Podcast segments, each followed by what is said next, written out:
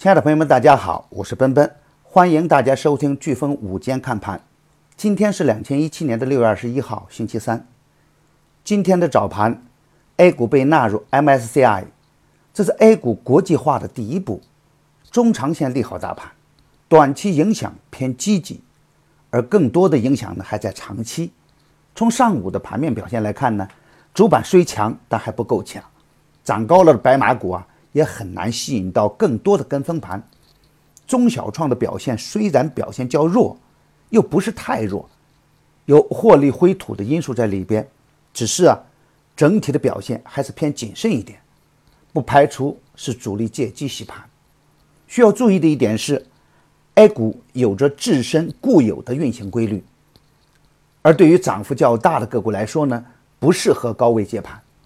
前期的白马股。要防止利好兑现后的获利回吐，高成长性的个股还在中小创中，中线趋势走好的底部个股还是当前应该关注的重点。大盘的量能还没有整体的放大之前，我们不能太大仓位，逢回调关注底部优质个股的上车机会，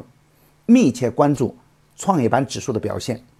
创业板指数强势就可以大胆一点。创业板指数弱势的时候，我们就要收敛一点，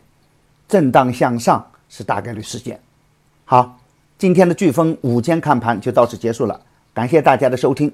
明天的午间我们不见不散，谢谢。